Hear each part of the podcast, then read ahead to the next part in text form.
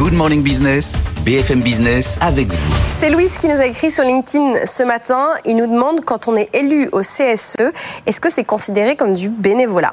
Alors, est-ce une activité bénévole? Pas vraiment. Quand on est élu au CSE, on n'est pas rémunéré à proprement euh, parler euh, pour cette activité, mais ça n'est pas à proprement parler non plus euh, du bénévolat. D'abord, pourquoi? Parce que l'employeur doit laisser aux membres titulaires du CSE du temps, du temps dédié pour exercer cette fonction. Concrètement, ça se matérialise par un crédit d'heure de délégation.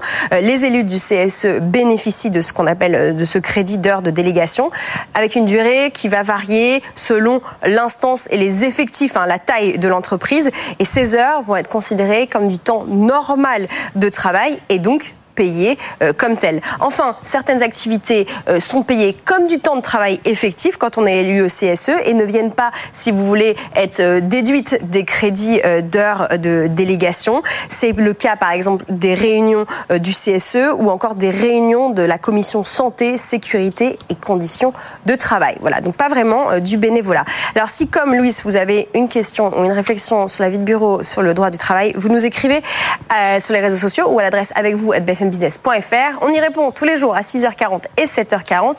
Et puis à 13h, à la radio, à la télé, mais aussi en direct sur YouTube, LinkedIn, Twitter et Facebook. C'est la libre antenne de l'économie.